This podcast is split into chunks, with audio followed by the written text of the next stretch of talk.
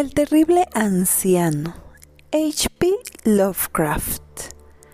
Fue la intención de Angelo Ricci, Joe Sanek y Manuel Silva hacer una visita al terrible anciano. Este anciano vive solo en una casa antigua en Water Street, cerca del mar, y tiene fama de ser a la vez sumamente rico y sumamente débil de salud, lo que constituye una situación muy atractiva para los hombres de la profesión de los señores Richie, Sanek y Silva, pues esa profesión no es nada menos digno que el robo. Los habitantes de Kingsport dicen y piensan muchas cosas sobre el terrible anciano, que generalmente lo mantienen a salvo de la atención de las personas como el señor Richie y sus colegas. A pesar de la certeza de que él se esconde una fortuna de magnitud indefinida en alguna parte de su húmeda y venerable morada, él es, en verdad, una persona muy extraña que cree haber sido un capitán de las calaveras de las Indias Orientales en su día, tan viejo que nadie puede recordar cuando era joven y tan taciturno que pocos conocen su verdadero nombre.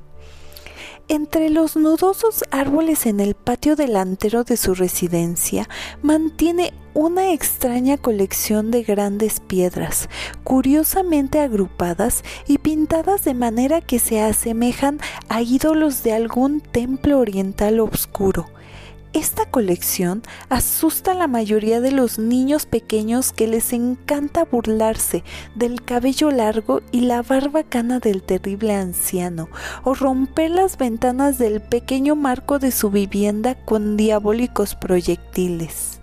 Pero, hay otras cosas que atemorizan a la gente mayor y de talante curioso, que en ocasiones se acercan a hurtadillas hasta la casa para escudriñar el interior a través de las vidrieras cubiertas de polvo. Esta gente dice que sobre la mesa de una desnuda habitación del piso bajo hay numerosas botellas raras, cada una de las cuales tiene en su interior un trocito de plomo suspendido de una cuerda, como si fuese un péndulo.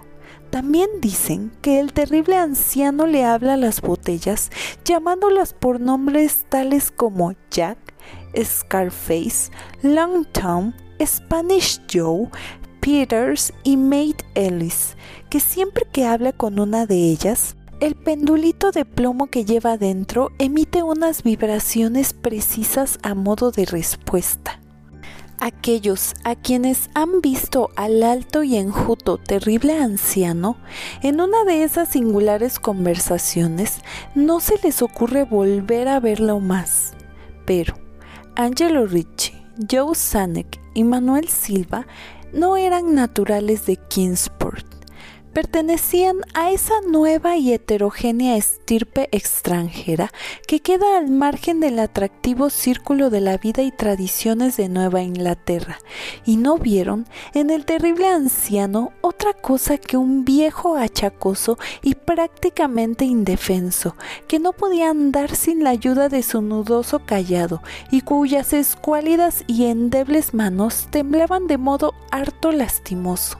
A su manera, se compadecían mucho del solitario e impopular anciano, a quien todos rehuían y a quien no había perro que no ladrase con especial virulencia.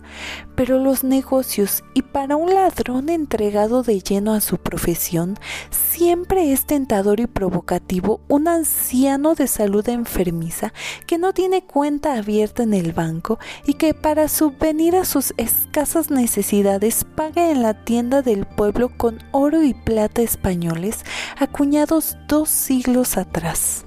Los señores Richie, Sanek y Silva eligieron la noche del 11 de abril para efectuar su visita. El señor Richie y el señor Silva se encargarían de hablar con el pobre y anciano caballero, mientras el señor Sanek se quedaba esperándolos a los dos y a su presumible cargamento metálico en un coche cubierto en la calle Chip, junto a la verja de un alto muro posterior de la finca de su anfitrión. El deseo de esquivar explicaciones innecesarias en caso de una aparición inesperada de la policía aceleró los planes para un escape sin apuros y sin alaracas. Tal como lo habían proyectado, los tres aventureros se pusieron manos a la obra por separado, buscando evitar cualquier malintencionada sospecha a posteriori.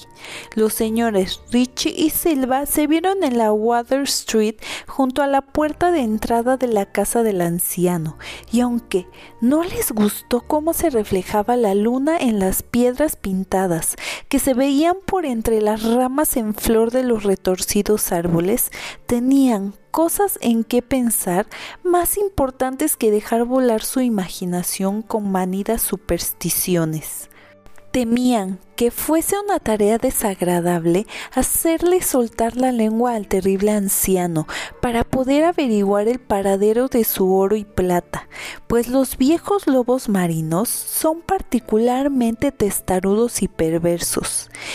En cualquier caso, se trataba de alguien muy anciano y endeble, y ellos eran dos personas que iban a visitarlo. Los señores Richie y Silva eran expertos en el arte de volver volubles a los tercos, y los gritos de un débil y más que venerable anciano no son difíciles de sofocar. Así que se acercaron hasta la única ventana alumbrada y escucharon cómo el terrible anciano les hablaba en tono infantil a sus botellas con péndulos. Se pusieron sendas máscaras y llamaron con delicadeza en la descolorida puerta de roble. La espera le pareció muy larga al señor Sanek, que se agitaba inquieto en el coche estacionado junto a la verja posterior de la casa del terrible anciano en la Ship Street era una persona más impresionable de lo normal y no le gustaron nada los espantosos gritos que había oído en la mansión momentos antes de la hora fijada para iniciar la operación. No les indicó a sus compañeros que trataran con el mayor cuidado al viejo lobo de mar, presa de los nervios, observaba la estrecha puerta de roble en el alto muro de piedra cubierto de hiedra. No cesaba de consultar el reloj, se preguntaba por los motivos del retraso. ¿Habría muerto el anciano antes de revelar dónde se ocultaba el tesoro y habría sido necesario proceder a un registro completo?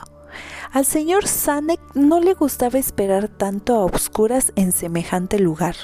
Al poco llegó hasta él el ruido de unas ligeras pisadas o golpes en el paseo que había dentro de la finca.